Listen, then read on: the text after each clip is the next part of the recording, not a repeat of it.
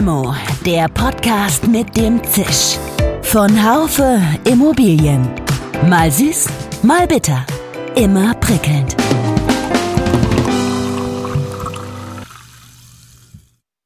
Hallo, liebe Limo-Fans. Seien Sie herzlich willkommen zur neuen Folge von Limo, dem Podcast für die Immobilienwirtschaft. Es geht heute um ein wichtiges Thema, wie eigentlich immer, ja, mit dem viele große Hoffnungen verbunden sind. Nämlich um die findigen Startups und PropTechs. Können Sie der Immobilienbranche die dringend notwendigen Impulse, etwa in Bezug auf das nun mehr denn je anstehende Manage to Green geben? Wir fragen deshalb in dieser Ausgabe, worin bestehen aktuell die besonderen Herausforderungen für diejenigen, die in Startups investieren, die Venture Capitalists? Dafür habe ich heute gleich zwei Gesprächspartner eingeladen. Sie kennen sich beide mit dieser Fragestellung bestens aus, aber aus unterschiedlichen Positionen. An einem Mikrofon sitzt Nicolas Samios. Er ist unter anderem Co-Founder und Managing Partner von PropTech One, einer Venture Capital Plattform für transformative Immobilientechnologien. Zudem ist er vielfacher Aufsichtsrat bei Prop und Contex. Er hat den stellvertretenden Vorsitz des Beirats Junge Digitalwirtschaft im Bundesministerium für Wirtschaft und Klimaschutz inne und ist außerdem PropTech-Beauftragter des ZIA. Wenn du nur zehn Investmentangebote pro Zeitanschnitt auf dem äh, Tisch hast und eins davon selektierst, ist das wahrscheinlich nicht so gut, wie wenn du jetzt, wie wir zum Beispiel momentan, über 150 pro Monat auf dem Tisch hast und in jedes 300. investierst. Hinter dem anderen Mikrofon ist auskunftsbereit Robert Oettel. Er ist in seinem Tagesgeschäft COO der Adomo-Gruppe in Wien, die 360-Grad-Dienstleistungen rund um die Immobilie bietet. Als Business Angel ist er zugleich auch Venture-Partner bei PT1. Und das ist übrigens das, was ich glaube, was die etablierte Immobilienwirtschaft von Startups lernen kann. Das habe ich nämlich schon öfter erlebt. Dieses Thema vom Ende her denken, also den Lebenszyklusansatz tatsächlich. Auf den Zahn fühlen möchte ich den beiden heute, ob nicht auch sie hauptsächlich von dem Wunsch geleitet werden, möglichst früh in ein zukünftiges Unicorn zu investieren. Also in ein Unternehmen, das mal eine Milliarde Umsatz und mehr machen wird. Mein Name ist Jörg Seifert. Ich bin Managing Editor des Fachmagazins Immobilienwirtschaft. Hallo, lieber Nico, nach Berlin. Hallo Jörg, freut mich sehr, heute dabei zu sein. Ja, ich freue mich auch, dass ich dich gekriegt habe. Hallo, lieber Robert, äh, dich erreiche ich in Wien, oder? Jawohl, ich bin in Wien und äh, ich finde es super, dass ich auch dabei sein kann und dass wir drei in dieser Runde dieses Thema besprechen können. Ja, wir kennen uns ja schon einen Augenblick und ähm, ich finde auch, das ist eine gute Grundlage, um mal ein bisschen Licht in dieses Dunkel zu bringen. Äh, ich frage einfach mal ganz unverblümt, habt ihr heute schon ein Unicorn erblickt? Weil diese Einhörner sollen ja recht scheue Wesen sein. Ja, ich glaube, dass ähm, es doch durchaus einige Startups bereits gibt, die Unicorn-Potenzial haben aus unserem Sektor. Und ansonsten muss ich hier nur in eines der Kinderzimmer gucken. Da finde ich relativ viele Einhörner. Sehr schön. Und Robert, wie sieht's in Wien aus mit Einhörnern? Also in Wien ist definitiv gerade kein Einhornwetter, weil da braucht man einen rosaroten Himmel und den haben wir gerade nicht. Es regnet gerade. Aber es ist natürlich schon so, dass die Eingangsfrage, die du gestellt hast, ob man nicht unbedingt in ein zukünftiges Unicorn investieren will, ich würde mal sagen, das ergibt sich. Also das ist nicht der Antrieb, weil das wäre, glaube ich, ziemlich unrealistisch. Aber natürlich, ich habe heute eine kurze Präsentation vom Planradar gehört und die sind ja, glaube ich, so ein halbes Unicorn, so ein kleines Hörnchen kommt da schon langsam raus. Und ich glaube, es tut sich was in diesem Sektor, wie es Nico schon gesagt hat, auch in Richtung Unicorn. Aber das, glaube ich, ist nicht die ausschließliche Zielsetzung. Das ist eher ein Kollateralnutzen an der Stelle. Okay.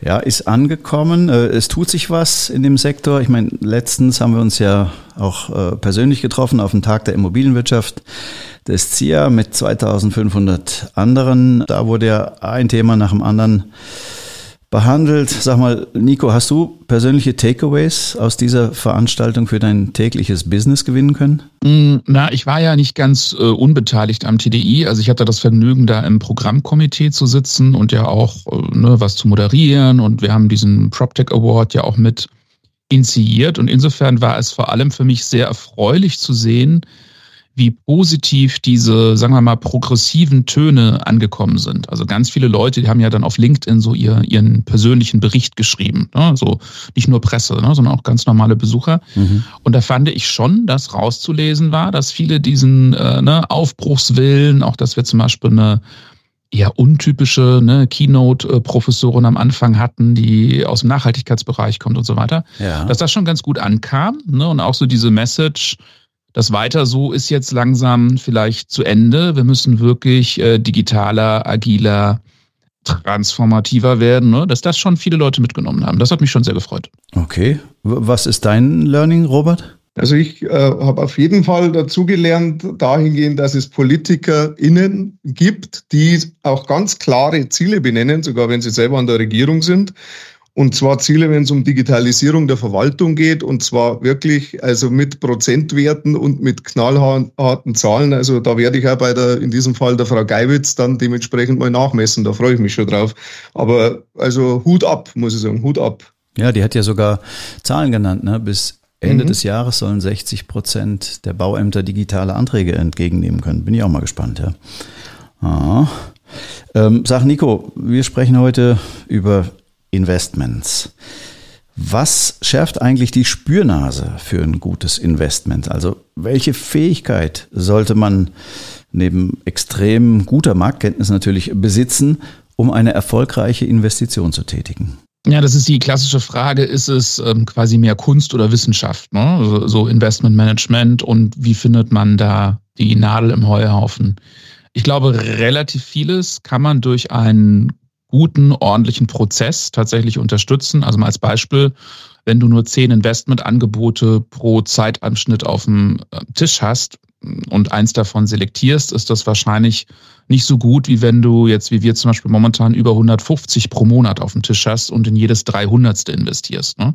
Also du kannst, glaube ich, schon den Prozess, ähm, die Menge, die Qualität fördern, indem du auch versuchst dann zum Beispiel neben der Auswahl auch eine gewisse Emotionalität rauszuziehen aus dem Prozess, also eben auch wirklich ernstzunehmende Committee-Prozesse hast oder ähnliches, weil sich doch Menschen, das ist ja ganz normal, auch in Deals verlieben. Ne? Also ja. das ist so ein bisschen unsere Philosophie. Ne? Also nicht jetzt unbedingt dass die einzelne Person jetzt die Weisheit mit Löffeln gefressen hat im Team, sondern wie bauen wir in einem Investment-Team, wir sind mittlerweile 15, 16 Leute Fulltime, plus eben 10, 12 Venture-Partner, wie bauen wir einen Prozess auf, der wirklich Best Practice ist und wo wir aus der Summe, aus der Menge der Themen, die wir anschauen, mit hoffentlich der größten Datenbank, dem größten Dealflow in Europa, kann aber keiner belegen, ne, kann auch keiner widerlegen, dass wir damit eben arbeiten und dann eben die, die besten Sachen rausziehen. Das ist eher so unser, unsere Richtung. Okay, also ähm, das Gefühl mal beiseite lassen und einen anständigen äh, Prozess aufsetzen, äh, wo man Punkt für Punkt ähm, abklappert. Aber trotzdem gibt's ja bei Anlegern Freud wie Leid. Ähm, hast du, Robert, schon mal ein Investment in den Sand gesetzt? Falls ja, wie gingst du damit um? Also ja, im Jahr 2014 war ich an einem Startup beteiligt, das energieautarke Quartiere geplant, erstellt und als Contractor betrieben hat. Also Photovoltaik aufs Dach, Holzhackschnitzel mit Kraft-Wärme-Kälte-Kopplung im Keller und einen Elektromobility-Hub dazu im Quartier, bei dem die Bewohner und Nutzer auf Basis einer Flatrate vom E-Roller bis zum Tesla jede Art von Elektromobilität im Sharing nutzen konnten. Okay. Unser Ansatz war damals keine Elektromobilität ohne CO2-neutrale Energie und das idealerweise dezentral in den Quartieren organisiert. Also alles Themen, die heute extrem gehypt sind. Ja. Vor neun Jahren war die Zeit wohl noch nicht reif und man muss auch sagen, es gab drei Investoren, die sich alle gegenseitig aufeinander verlassen haben. Also der eine war der Elektromobilitätsguru, der andere kannte Immobilienwirtschaft und alles, was dazu gehört. Also das war ich. Und der dritte war Startup-Experte, also hat schon viele Investments positiv mhm. in die Zukunft gebracht. Und wir haben uns so ein bisschen aufeinander verlassen und da, das deckt sich, glaube ich, mit dem, was was der Nico sagt. Wir haben die, die Idee fancy gefunden. Die ersten Teslas haben wir gekauft, die in Deutschland auf dem Markt waren, eben für unsere Mobilitätshubs und so weiter. Äh, und das, glaube ich, war tatsächlich der Fehler. Also wir haben da die Professionalität haben wir tatsächlich äh, nicht an den Tag gelegt. Zum einen festzustellen, ist der Markt überhaupt schon reif für diese Idee und ist der Gründer oder das Gründerteam, in diesem Fall war es nur einer, ist der eigentlich, hat er das wirklich im Kreuz, wenn das ins Wachsen kommt? Oder ist er ein toller Visionär und in Wahrheit ist aber nicht der Unternehmer? Und das, glaube ich, das äh, hat zum Thema, wie ging ich damit um? Also irgendwann haben wir das äh, Geld abgeschrieben und das Thema begraben und äh, die Reste wurden dann halt anderweitig von, von größeren Firmen übernommen. Aber auf jeden Fall, das glaube ich, war schon so ein Punkt, wo man sagen muss, äh, da wird man dann schlau draus im Sinne, selber ein bisschen professioneller mit Dingen umgehen, sich nicht so leicht verlieben in alles, was man hört, aber andererseits äh, trotzdem offen bleiben. Aber wie gesagt, aber das, also lehrreich ja, aber es hat jetzt nicht dazu geführt, dass ich dann gesagt habe, dieses Thema interessiert mich nicht mehr, ganz im Gegenteil. Du hast dann trotzdem weiterhin investiert in andere mhm. Okay. Ich meine, mein, meine Urlektion zu den PropTechs lautet ja, vorhin hast du Nico ja schon gesagt, also man, es geht darum, die Nadel im Heuhaufen zu finden. Denn als ich mich angefangen habe, mit PropTechs zu beschäftigen, das ist auch schon einige Jahre her, ja, hatten wir mal eine Studie bei uns im Heft, im Magazin Immobilienwirtschaft, da kam raus, nur zehn Prozent sind High Potentials. Wie, Nico, findet man diese denn unter all den guten Geschäftsideen? Na, du hast als Investor natürlich erstmal, ich sag jetzt mal eine Luxussituation, wenn du es eben schaffst, dass genug Themen, Firmen, Gründerteams bei dir vorbeikommen, hast du sehr, sehr viele Daten. Ne? Und jedes einzelne Startup wird immer sagen, ich bin das Beste, ich bin das Tollste, ich bin das Schönste. Jeder hat in seinem äh, in seinem Deck, äh, in seiner Präsentation so die typische Grafik, wo sie sich nach rechts oben im Diagramm malen ne? und alle anderen sind, sind doof und links unten, vereinfacht gesagt. Äh, spannend wird's aber eben, wenn du jetzt mit 20 Firmen gesprochen hast, zum Beispiel aus einem Sektor, ne? dann hast du eben schon sehr viel mehr Daten. Dann kannst du also auch, klar, es ist immer noch nicht die absolute Wahrheit, dass du jetzt sagst, okay, du investierst in den und den, aber du machst aus einem Guess einen educated Guess. Ne? So könnte man das auf Neudeutsch sagen. Und wie gesagt, jetzt bin ich wieder bei diesem, bei diesem methodischen. Ähm, natürlich ist aber auch ein menschliches Element äh, logischerweise dabei. Du musst ja die Gründerteams quasi begutachten. Du willst sehen, wie die sich, äh, was haben die schon gemacht in ihrem Leben, wie verhalten die sich auch, wenn du sie ein bisschen in einer Verhandlungssituation unter Druck setzt. Ähm, wer hat mit denen schon mal gearbeitet? Kannst du Reference-Checks einsammeln? Äh, kannst du mit den Kunden reden? Also so ein Prozess ist durchaus, ähm, das kann drei bis vier Monate dauern, teilweise auch deutlich länger bis man sich zu einem ähm, Investment ähm, durchringt und man hat eben immer ein, also wenn man den professionellen Prozess betreibt, immer ein Überangebot an Investment-Opportunitäten, sodass sich eben keiner verliebt. Und ähm, bis heute haben wir jetzt zum Beispiel, um das statistisch nochmal zu zeigen, in 20 Firmen investiert aus diesem Bereich PropTech Construction Tech in Europa. Und wir haben bis heute sicherlich über 3000 Firmen angeschaut. Ne? Und dann ist diese Quote, die du jetzt genannt hast, diese 1 von 10 oder so. Sogar noch weniger. Naja, da, Genau, da liegen wir sogar noch drunter. Mhm. Also eben aktuell würde ich sagen, eben investieren wir in eins von 300. Ne? Mhm. Deswegen teile ich das durchaus. Nicht jedes Startup wird erfolgreich, das ist völlig logisch. Es ist aber auch zum Beispiel jetzt nicht so, also nur auch als Anekdote nochmal, wir haben jetzt im ersten Fonds in 17 Firmen investiert und wir haben zwei Abschreibungen ne, von den 17. Also wir reden jetzt auch nicht darüber, dass jetzt 80 Prozent oder 12 von 17 Firmen jetzt irgendwie nach drei Jahren pleite sind. Ne? Also das ist auch nicht der Fall sondern wenn du eine gute Selektion machst, dann hast du schon was Besseres. Aber natürlich, es ist inhärent Teil des Konzeptes eines VC-Fonds, dass du Abschreibungen quasi hast, ja, und du hast eben ein paar tolle Hits und du hast alles dazwischen. Ne? so, so funktioniert das Konzept. Okay, ja, ist gut. Und äh, ich meine, Robert, du bist ja dabei als Venture-Partner. Was ist denn deine aktuelle Lieblingsbeteiligung? Also was macht so inhaltlich und finanziell am meisten Spaß gerade? Also inhaltlich kann ich tatsächlich sagen, es ist EcoWorks und das ist sowohl eine persönliche Beteiligung von mir als auch eine von PropTech One. Also da kann ich dann sozusagen mit beiden Hüten mir die anschauen. Warum macht es mir inhaltlich am meisten Spaß? Weil ich bin ja eigentlich Ingenieur für Produktions- und Automatisierungstechnik und das ist eigentlich hier erstmalig so richtig toll der industrielle Prozess der Fertigung auf die Immobilienwirtschaft übertragen und das noch, und jetzt kommt der zweite tolle inhaltliche Punkt, bei Bestandsimmobilien. Also hier geht es um Net-Zero-Sanierungen von äh, zukünftigen Stranded Assets, damit sie nicht solche werden. das mit äh, hochindustriellen Prozessen dahinter, also mit einem digitalen Zwilling, auf dessen Basis dann eben die Gebäudehülle aus äh, nachwachsenden Rohstoffen dann erstellt wird, mit modernster Gebäudetechnik drin und das geht dann relativ fix, zum Teil sogar in bewohnten Immobilien. Also das ist sozusagen rein inhaltlich natürlich unser, also in meiner Wahrnehmung das Tollste, was wir aktuell haben, weil man versteht es auch ganz gut, mhm. man kann es ganz gut erzählen und es Managed to Green hat ja, hat ja jeder auf genau, Zettel jetzt gerade auch. Ne? Genau, das passt ganz gut, führt stark in die Zukunft. Also das ist auf jeden Fall für mich so ein Lieblingsinvestment. Finanziell muss man natürlich sagen, abgerechnet wird zum Schluss. Also als Venture-Partner kann ich da nur sagen, äh, das wissen wir noch nicht, was sich da dann wirklich im Endeffekt gelohnt hat. Und bei mir selber ist es genauso. Ich bin noch ein paar, an ein paar anderen Startups beteiligt.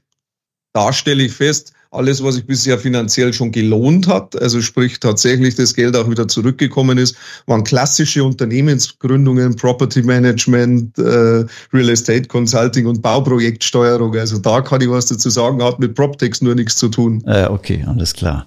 Ja, also dann auch äh, bodenständig bleiben beim Investment, vielleicht keine kein schlechter Ratschlag hier für die Limo-Hörerinnen und Hörer. Lass uns, Nico, einen kurzen Exkurs machen. Ich weiß, ihr seid auch international äh, tätig und ich hätte gerne mal kurz, also wirklich ganz kurz eine Einschätzung, wie denn die Venture Capitalists Landschaft in Deutschland im Vergleich zu anderen europäischen oder gar außereuropäischen Ländern aussieht. Also vielleicht, wenn man noch USA oder so mit einbeziehen könnte. Was, was unterscheidet sich? Also erstmal ist es grundsätzlich so, dass Venture Capital ja quasi eine amerikanische Erfindung ist, wenn man so will, beziehungsweise so im Silicon Valley zumindest mal kultiviert wurde. Mhm. Und wir dadurch lange Zeit die Situation hatten, dass der deutschsprachige Bereich oder ganz Europa ähm, ein paar Jahre hinterher hinkt. In Amerika haben da also die wuchsen die Bäume schon etwas höher in den Himmel. Das Schöne ist aber, dass wir jetzt in dem Bereich PropTech, Construction Tech erstmals meiner Meinung nach ein Industrievertical sehen, was eben digitalisiert wird, was transformiert wird, wo die Trends nicht aus Amerika kommen. Ne? Also wir haben nicht dieses klassische, weißt du, früher hat man gesagt, Rocket Internet schaut, was gerade im Silicon Valley ähm, angesagt ist und dann kopieren die das, dann machen die so ein Copycat und dann gründen die hier in Berlin fünf E-Commerce-Firmen. Ne? Das war eher, eher der Trend kam von außen. Warum ist es hier anders? Ich meine, jeder, der schon mal in Amerika war, weiß, du bist in New York City in einem neuen Fünf-Sterne-Hotel und du hast das Gefühl, auf beiden Seiten sind die Fenster offen, sie sind aber zu. Mhm. Ne? So, das ist Bauqualität in Amerika. Und erst kürzlich, also durch den Inflation Reduction Act zum Beispiel von Biden, werden große Infrastrukturprojekte gemacht, die eben wirklich marode Wasserleitungen, marode Brücken etc. Ähm, zum ersten Mal so ein bisschen, sag ich mal, auf europäisches Niveau bringen. Mhm. Und deswegen ist es eigentlich noch spannender, also in dieser Industrie Venture Capital in Europa zu machen, weil wir einfach viel Innovation äh, zu Bauqualität, Energieeffizienz etc. wirklich tatsächlich in Europa produzieren, dort die Trends setzen, dort die Standards setzen, die dann international kopiert werden. Dementsprechend müssen wir uns da also vor Amerika überhaupt nicht ähm, verstecken. Und sagen wir innereuropäisch, du hast statistisch die großen Start-up-Hubs in Europa sind immer quasi UK und dann der Dachraum. Und ich sage jetzt mal, mal ist der eine auf Platz eins, mal ist der andere auf Platz eins. Und danach kommt so ein bisschen Nordics, äh, französischsprachiger Bereich und ähm, statistisch spielen jetzt irgendwie Spanien, Italien nicht so die Riesenrolle. Ähm, wir versuchen ganz Europa mit unserem Ansatz zu covern, sind in Berlin und London eben mit Teams äh, vor Ort, sind aber ständig eben auch, zum Beispiel heute ist ein ist eine Mitarbeiterin in Kopenhagen, ja, die irgendwie die Nordics covert. Ähm, wir sind ständig auch im französischsprachigen Bereich unterwegs. Also wir versuchen es wirklich paneuropäisch zu covern Warum? Weil ähm, teilweise eben auch, nehmen wir ein blödes Beispiel, in Dänemark oder Schweden lachen sie uns aus über die Heatpump, äh, über die Wärmepumpe-Debatte, die wir hier in Deutschland haben. Da ist das Standard. Ja? Deswegen kannst du natürlich viele Learnings zum Beispiel, was diese Technologie angeht, kannst du übertragen. Ja? Wenn es da zum Beispiel ein Startup gibt, was jetzt eine, sage ich mal, die nächste Generation von Wärmepumpe, Wärmepumpensteuerung entwickelt. Ähm, naja, der Trend wird halt ein paar Jahre später in Deutschland dann zum Beispiel auch mhm. kommen. Deswegen können wir also Transferwissen eben auch über diese verschiedenen Marktgrenzen hinweg einbringen oder nutzen. Mhm. Ja, genau. Ich meine, äh, das ist ja auch ein Beispiel für das, was du vorhin gesagt hast. Äh, Fiesmann wurde ja auch von einem amerikanischen Investor jetzt gekauft und da ist, muss sich Deutschland wirklich nicht, nicht verstecken. Aha. Robert, äh, du bist ja auch international tätig und im operativen Geschäft ähm, derzeit. Was kann so ein etabliertes Unternehmen, ich glaube, deines, für das du jetzt arbeitest, hat 2400 Mitarbeiter, was können die in der Zusammenarbeit mit Startups lernen? Und umgekehrt natürlich die etablierte Immobilienwirtschaft jetzt generell, also vielleicht zum Verständnis, ich bin für die Dienstleistung Sparte tatsächlich äh, verantwortlich, also klassisch Facility Management, Property Management und Co. eines äh, Projektentwicklungskonzerns. Also da sind schon mal zwei Rollen, die sonst ja immer strikt getrennt sind. Der Projektentwicklungskonzern das ist der Soravia-Konzern in Wien. Dafür äh, bin ich verantwortlich und mit einem Geschäftsführerkollegen. Und das Interessante ist halt an der Stelle, dass man hier schon diese beiden sehr unterschiedlich tickenden Rollen und damit den Lebenszyklus ja schon mal ganz gut in dieser Organisation abgebildet hat. Mhm. Und das ist übrigens das, was ich glaube, was die etablierte Immobilienwirtschaft von Startups lernen kann. Das habe ich nämlich schon öfter erlebt. Dieses Thema vom Ende her denken, also den Lebenszyklusansatz tatsächlich. Das habe ich äh, eben aus verschiedenen Projekten heraus erlebt, wo sozusagen Startups da schon immer mit dieser Idee, wo soll es denn hinführen, was ist die Zielsetzung, was passiert auch später im Lebenszyklus, was passiert in der Bewirtschaftungsphase, ähm, eigentlich mit diesen Fragestellungen in die Organisationen reinkommen, von denen man eigentlich vermuten müsste, die, die tun ja seit Jahren und Jahrzehnten nichts anderes, die müssten sich doch viel früher schon diese Gedanken gemacht haben. Also das kann, glaube ich, tatsächlich die etablierte Immobilienwirtschaft äh, von äh, derartigen Unternehmen lernen. Beide können sie voneinander lernen. Äh, das Thema, ich nenne es mal Let's Fix the Basics, also nicht immer die komplizierten Lösungen und die fancy komplizierten Projekte und Digitalisierungslösungen sind das Entscheidende, sondern tatsächlich die Dinge, die ganz oft vorkommen, also Prozesse, die oft vorkommen, einfache Dinge, die man aber mit einer anderen Herangehensweise oder mit einer digitalen Lösung oder einer, auch zum Thema, weil du Manage to, to Green ja auch gesagt hast, also mit einer nachhaltigeren Lösung vielleicht dann eben auch in die Zukunft führen kann. Also das ist, glaube ich, so was, wo man sagt, da können die sich beide ganz gut voranbringen. Und da komme ich dann zu dem, was die Startups auch von der etablierten Immobilienwirtschaft lernen müssen. Die müssen lernen, dass es nicht reicht, nur rein digital zu denken, sondern dass die natürlich auch äh, viele analoge Rahmenbedingungen und analoge Problemstellungen auch haben, wo ich sage, es reicht nicht, wenn ich ein ganz total, totales Programmiererteam habe, sondern ich muss auch ein Versteherteam für das Kerngeschäft und für die unterschiedlichen Rollen in der Immobilienwirtschaft und bei den ganzen Dienstleistungen, die sich um die Immobilienwirtschaft letztendlich gruppieren. Dazu brauche ich ein gewisses Verständnis. Also da brauche ich auch Fachleute aus der Ecke oder ich muss mich zumindest, wenn ich ein rein digitales Startup bin, muss ich mich darauf einlassen, dieses Verständnis auch zu bekommen. Mhm. Und das, glaube ich, da, das haben wir schon bei manchen Startups auch gemerkt, die dann sagen, wir haben die tollste digitale Lösung und wir haben gesagt, aber wir haben das Problem überhaupt noch gar nicht. Also deswegen, erstes, also das Verständnis ist auch wichtig. Ich glaube, das gilt nicht nur für diese Branche, aber da habe ich es halt schon gesehen, dass mhm. das dann oft nicht dieser Product Market Fit genau daran scheitert, dass man sagt, es gibt zwar tolle Lösungen, aber es gibt das Problem dazu noch gar nicht und Probleme haben wir genug. Also das können wir uns sparen, jetzt eins dazu mhm. zu erfinden. Ja, danke. Das ist sozusagen mal eine Kurzanleitung für gegenseitiges Verständnis. Finde ich sehr schön. Danke dafür, Robert. Nico, äh, PT1 hat in Deutschland im Januar dieses Jahres das erste Closing des zweiten Fondsjahrgangs in Höhe von 44 Millionen Euro abgeschlossen. Und mit dem Kapital habt ihr jetzt drei Investitionen getätigt, äh, gerade auch in die Startups Voltfang, Ontic und Climate X. Warum gerade in die? Wie eingangs schon gesagt, schauen wir eben eine gewisse Menge an Startups uns an und filtern dann relativ hart aus und die drei vorgenannten, ich, ich nehme jetzt mal einfach eins raus, um das am Beispiel konkret zu machen, ich nehme jetzt mal Voltfang raus aus Aachen.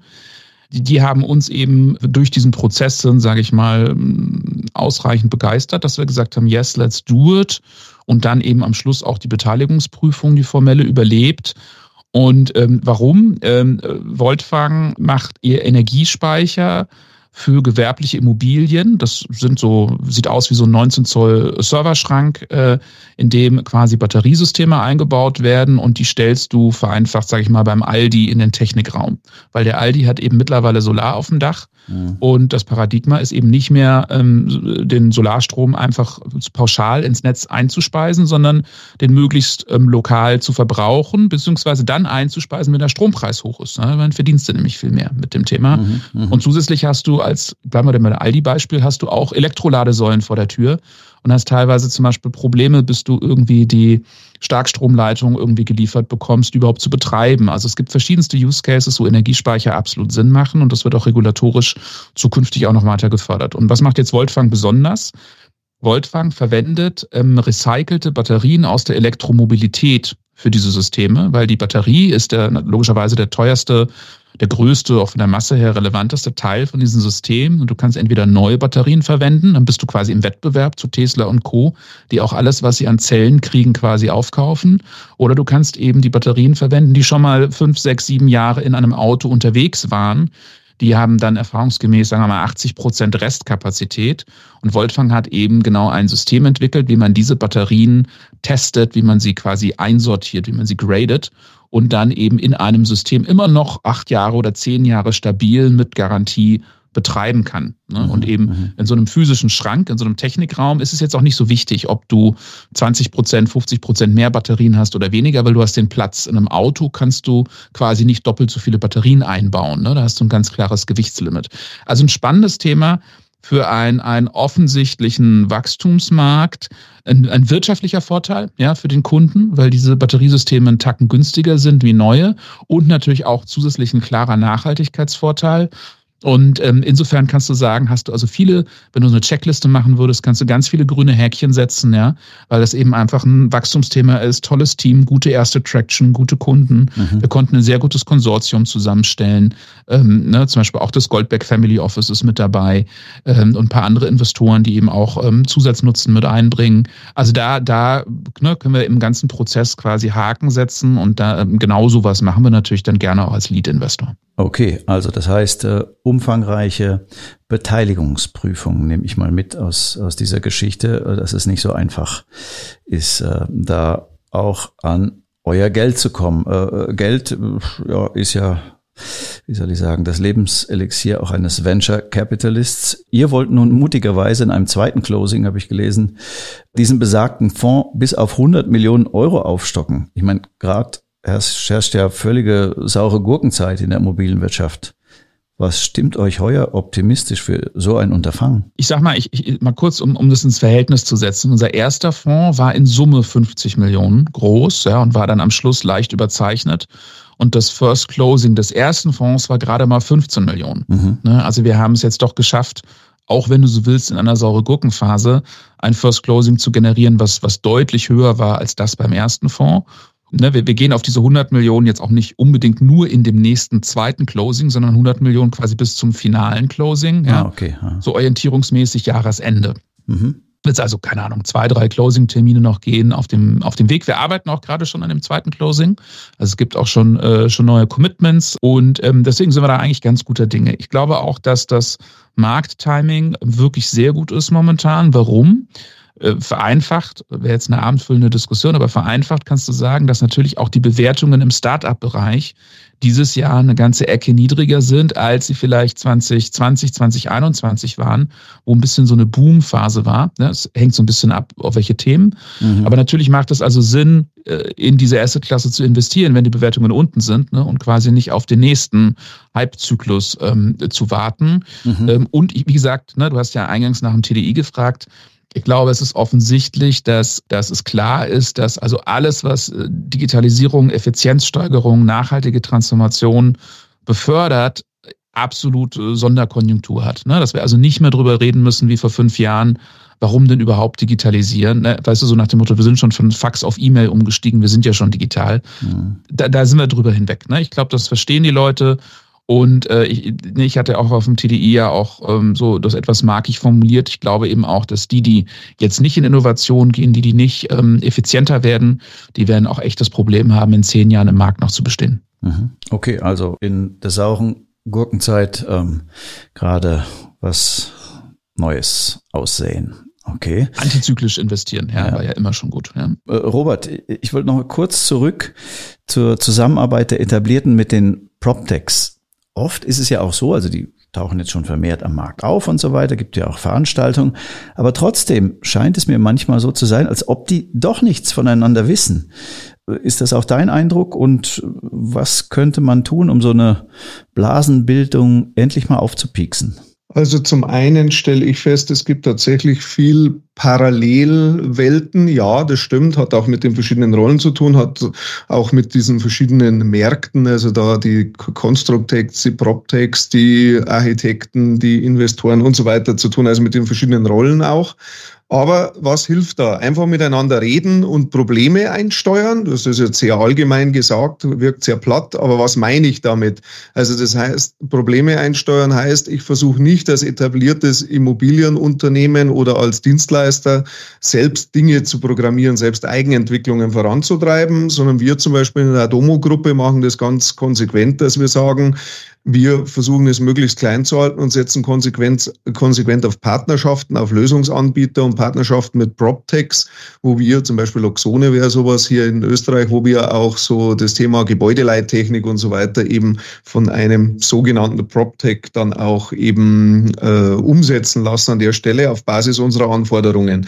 Und das meine ich mit Probleme, also die Probleme, die wir haben an Unternehmen, die sich mit sowas dann sehr schnell und professionell, aber eben auch sehr dynamisch auseinandersetzen können. Das nächste Thema, heute erst erlebt, ich war bei der Austrian PropTech Initiative, APTI, mhm. die haben jetzt ein Format auf die Beine gesetzt, die haben sich mal bei der, äh, im TechGate bei der äh, Strabag Real Estate eingeladen und haben gesagt, wir holen ein paar PropTechs aus unserer Mitgliedschaft her und jeder soll einen Auftraggeber Kunden mitbringen und dann erzählen wir Cases. Also immer ein etablierter Auftraggeber, ein etabliertes Unternehmen aus der Branche mhm. mit seinem PropTech im Schlepptau, erzählt es anderen Etablierten, was die denn da so machen gemeinsam, also anderen Etablierten und anderen PropTechs.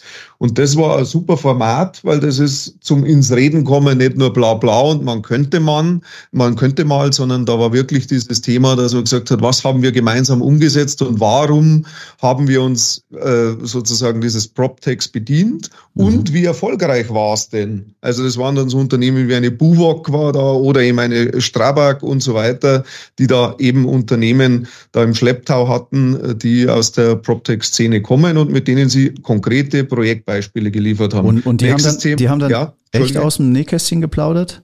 Haben die so, dass man es verstehen konnte? Natürlich jetzt nicht jede Lösung ins Detail ist ja nicht notwendig, sondern es ist ja, mhm. du musst ja nur als jemand, der das hört, etablierte Wirtschaft sagen, Mensch, dieses Problem habe ich auch. Da gibt es wohl ein PropTech oder vielleicht gibt es auch noch fünf andere, die das genauso können. Mhm. Ich befasse mich einmal mit diesem Anbietermarkt dieser neuen Unternehmen, von denen ich heute das erste Mal überhaupt den Namen gehört habe, weil die können das scheinbar lösen, was ich als Problem habe. Mhm. Also das, das ist der Ansatz. Also das ist jetzt nichts Geheimes, was da erzählt wird. Das ist genauso viel, dass man, dass man als etabliertes Unternehmen zum Nachdenken kommt und sagt, Mensch, das Problem kenne ich schon lang und hier gibt es scheinbar die Lösung.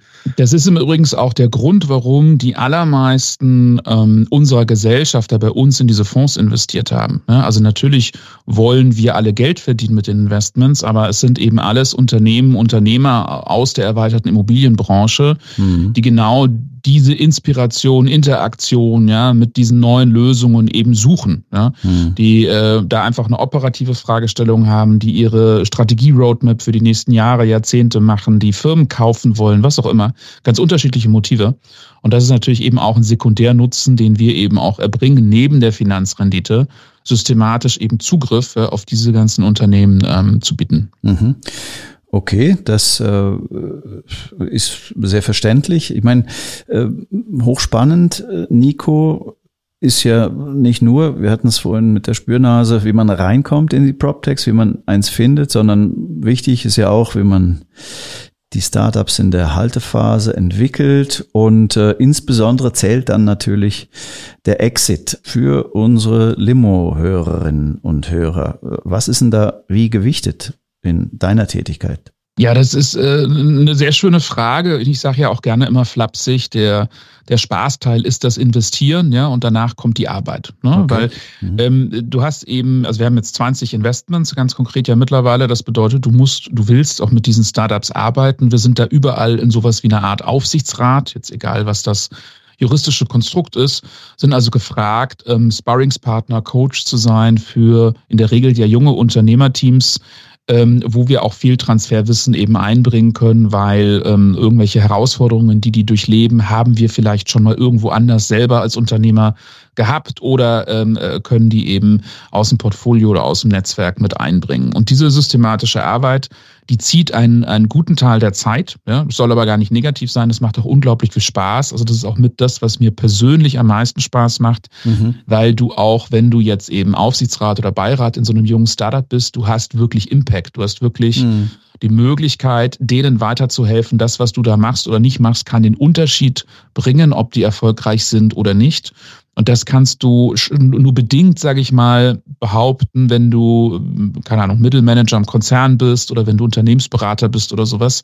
Da arbeitest du doch sehr oft für die politische Ablage. Mhm. Ne? Und das ist halt erfreulich unpolitisch ne, im Startup und äh, wirklich an der Sache orientiert. Deswegen, das macht super Spaß. Mhm. Ähm, aber ja, das zieht Zeit. Ja, deswegen müssen wir zum Beispiel auch mit wachsendem Portfolio mehr Investmentmanager schlichtweg einstellen, weil wenn du das ernst nimmst, kannst du nicht in zehn Startups zugleich irgendwie Aufsichtsrat sein. Du kriegst vielleicht fünf, sechs hin, weil du hast ja noch einen anderen Job. Ne? Du musst auch noch neue Investments machen und du musst auch zum Beispiel ja auch noch mit unseren Gesellschaftern sprechen und ne, irgendwie auf der Bühne rumhüpfen und so weiter. Ne? Also deswegen, das, das, das ist es schon. Jetzt lass uns mal kurz zu dem Exit kommen. Ja. Was heißt denn eigentlich Exit? Ja? Exit heißt ja vereinfacht, wir investieren ein Euro und wir wollen irgendwann zehn Euro dafür zurück. Ja, das wäre so typische VC-Denke. Und wie kommen wir an diese zehn Euro dran? Ja, nicht, weil das Startup jetzt Dividenden ausschüttet, weil es so profitabel ist. Ja, das mag vielleicht mal sein, aber das ist die Ausnahme, sondern indem wir äh, sechs, sieben Jahre statistisch gesehen später diese Beteiligung, die wir für einen Euro gekauft haben, eben für hoffentlich zehn Euro plus verkaufen und das erfolgt äh, statistisch gesehen am häufigsten an einen großen Strategen, der sich also verjüngt, der digitale Innovation zukauft. Ja, das ist der häufigste Exit. Okay. Die, die zweithäufigste äh, Variante ist, dass zum Beispiel ein großer Private Equity Fonds sagt, liebe VCs, danke, dass ihr das jetzt hier fünf, sechs Jahre aufgebaut habt. Wir übernehmen jetzt mal und bauen jetzt zum Beispiel aus einem Deutschlandmarktführer einen Weltmarktführer, mhm. indem wir hier zehn Firmen zusammenkaufen. Ja, das wäre der sogenannte Secondary Exit an ein Finanzinvestor und der dritthäufigste Fall ist der Börsengang. Mhm. Äh, muss man sagen, leider, ja, weil wir hätten natürlich gerne mehr Börsengänge. Das ist in UK schon sehr viel besser. Nordics zieht das gerade auch an. Mhm. USA sowieso. Ne? Der Dachraum hängt da noch so ein bisschen hinterher. Mhm. Oftmals wird so der Börsengang so als der tollste. Ne? Exit irgendwie gesehen, aber natürlich, wie gesagt, dieses Verkauf an einen Strategen für einen guten Preis, ähm, sind auch alle happy. Ja? Das ist halt dann so der, der Arbeitsexit, Anführungszeichen, mit dem wir eben dann Geld verdienen, ja, für den Fonds und unsere Anleger. Also, ich hatte ja nach der Gewichtung gefragt. Also, ich würde mal sagen, dass die ersten beiden Phasen, das Finden und das Entwickeln, deutlich aufwendiger sind als der Exit, oder? Ja, der Exit passiert ja einmal in eben sechs, sieben, acht Jahren. Ne? Das ist, das ist natürlich eine intensive Transaktion und du willst das auch vorbereiten. Also, der schönste Exit ist ja vereinfacht. Ein Wettbewerber zum Beispiel ruft jetzt bei dem Startup an oder ruft ein Boardmember an und sagt, wir würden euch gerne übernehmen. Mhm. Ja, du wirst also zum Tanz gebeten, dann hast du klassischerweise natürlich die besten Verhandlungsmöglichkeiten. Aber es wäre jetzt unklug, ähm, zum Beispiel jetzt nur mit diesem einen Käufer, der dich jetzt zufällig angerufen hat, zu, zu verhandeln. Du willst jetzt natürlich Wettbewerb reinbringen in den Prozess. Also hast du hoffentlich schon vorbereitet, mhm. dass du auch mit zehn anderen Käufern reden kannst, ne? weil es ist am Schluss orientalischer Bazar. Du musst einfach ein Wettbieten veranstalten ne? in der ganzen Geschichte. Du musst auch deine Materialien, deine Unterlagen äh, musst du sauber haben. Ja? Du darfst da nicht zu viele Leichen im Keller haben etc. Also du kannst dich schon handwerklich darauf vorbereiten. Aber wann eben zum Beispiel genau dieser richtige Exit-Zeitpunkt ist, ähm, ich würde mal sagen, erfahrungsgemäß 50 Prozent der Exits passieren einfach, Anführungszeichen, weil eben zum Beispiel ein Wettbewerber das triggert und dich kontaktiert. Oder Klassiker wäre zum Beispiel auch in Europa, dass ein großer amerikanischer Player sich in Europa einkauft, ne, um eben hier nicht von Null anzufangen. Ne, und auch hier zum Beispiel regulatorisch eine andere Basis vorfindet, weswegen er es nicht von Null wieder aufbauen möchte. Also das ist das eine. Das andere ist, dass du wirklich sagst, okay, wir haben hier einen Fünfjahresplan und am Ende des Tages steht der Exit und wir arbeiten da ganz systematisch drauf hin. Ja, das gibt es auch. Ja, das kann also auch passieren. Aber ich glaube, Gründer wie Investoren sind gut beraten, nicht den ganzen Tag über den Exit nachzudenken, sondern so banal es klingt, einfach eine gute Firma aufzubauen, ja? einfach an der Sache zu arbeiten, weil dann passiert tatsächlich der Exit von selber. Ne? Okay, na, alles klar. Also das ist der Idealfall, wenn alles von wie von selbst passiert. Wir haben jetzt schon ein bisschen überzogen hier mit unserem Podcast-Zeitraum, den wir uns immer so plus minus eine halbe Stunde gelten. Aber ich will trotzdem noch eine kleine Personality-Frage stellen. Äh, Robert, sag mal, wir geben dir eine Limo aus. Mit wem würdest du die gerne trinken und warum? Also ich würde die gern mit Fred Perry trinken. Der ist leider schon verstorben, aber das ist für mich ein ganz ein toller Typ, glaube ich, wo man sehr viel lernen kann. Erstens sehr international unterwegs und zweitens Unternehmer, Spitzensportler, Soldat. Gut, das lag wohl da, weil der im Zweiten Weltkrieg halt, der kam auch dazwischen, aber auch Autor, Radioreporter, mhm. Tischtennis-Weltmeister 29, äh, letzter britischer Wimbledon-Sieger, bevor 2013 Andy Murray, Murray das gewonnen hat, war er 1936. Also also sage auf höchstem Niveau erfolgreich und trotzdem immer wieder sich neu erfunden. Und das fasziniert mich und deshalb würde ich gerne mit ihm eine Limo trinken. Ja, das ist dann, äh, wie soll ich sagen, im Reich der Gedanken geht das dann vielleicht noch, aber interessant, ja, was, wer dir da einfällt dann dazu. Äh, Nico, äh, mit welcher Person würdest du gerne eine Limo trinken? Also kurze Antwort natürlich gerne mit dem Robert, obwohl ich weiß, dass er sofort Bier reinkippen würde. Ja. Aber äh, lange Antwort, ähm, ich bin, äh, sagen wir mal, musikbegeistert und da auch mal ein bisschen aktiv gewesen, ohne dass das jetzt nennenswert ist. Und es gibt natürlich leider eine sehr lange Liste an Musikern, die äh, ich ganz toll finde, aber die eben auch zu früh verstorben sind. Und da würden mir so Leute anfallen wie Prince zum Beispiel mhm. oder, oder auch Jimi Hendrix. Äh, also da gibt's, glaube ich, äh, viel Auswahl ja, von Personen, wo du vielleicht äh, sagst, okay, die Limo mit den Trinken ist sicherlich super spannend, aber ähm, die dürfen auch gerne ein bisschen Musik machen dabei, ja, und du hörst zu und trinkst die Limo. Ja, das ist nämlich leider nicht mehr möglich heute. Okay, alles klar, alles heute Verstorbene, äh, mit denen man es verpasst hat, sich zu treffen. Aber nichtsdestotrotz, deren Erbe lebt ja offensichtlich weiter, wenn die euch einfallen. Ja, dann schönen Dank für eure geteilten Einsichten. Auf Wiederhören, Nico. Ganz lieben Dank fürs Gespräch. Macht es gut. Bye bye. Ja, Robert, auch dir. Tschüss nach Wien. Vielen Dank, hat sehr viel Spaß gemacht. Ich freue mich, euch in Kürze wieder mal persönlich zu sehen. Ja, danke. Dito. Ciao. Ganz meinerseits. Das war Limo, der Podcast für die Immobilienwirtschaft. Heute mit Nicolas Samius und Robert Oettel.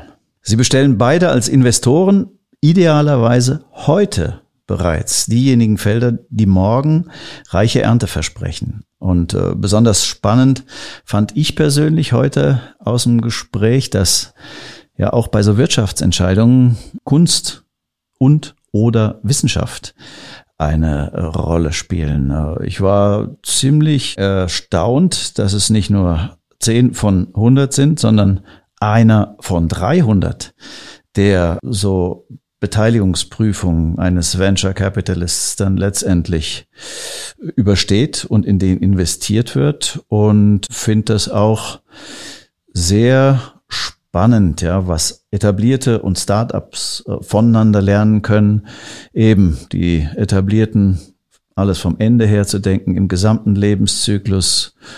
Die Startups müssen auch begreifen, dass nicht alles nur digital und äh, Einzellösungen sind, die man da anbietet. Finde ich sehr, sehr spannend. Ein richtig interessanter Podcast, wie ich heute fand. Limo gibt's ja auf allen gängigen Podcast-Kanälen. Wir hören uns wieder am nächsten Montag oder, das ist ja das Gute am Podcast, wann immer Sie wollen. Mit Großen Dank auch an das gesamte Team vom Marketing bis zur Regie und Technik. Entlasse ich Sie, liebe Zuhörerinnen und Zuhörer, wieder in Ihre nächsten beruflichen Aufgaben. Auch in Bezug auf Kooperationen und Investitionen. Machen Sie es gut und bis zum nächsten Mal. Ihr Jörg Seifert.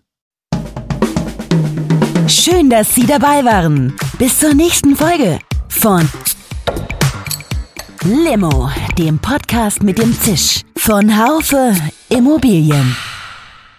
Um keine Folge zu verpassen, abonnieren Sie doch einfach den Podcast in Ihrer Podcast-App.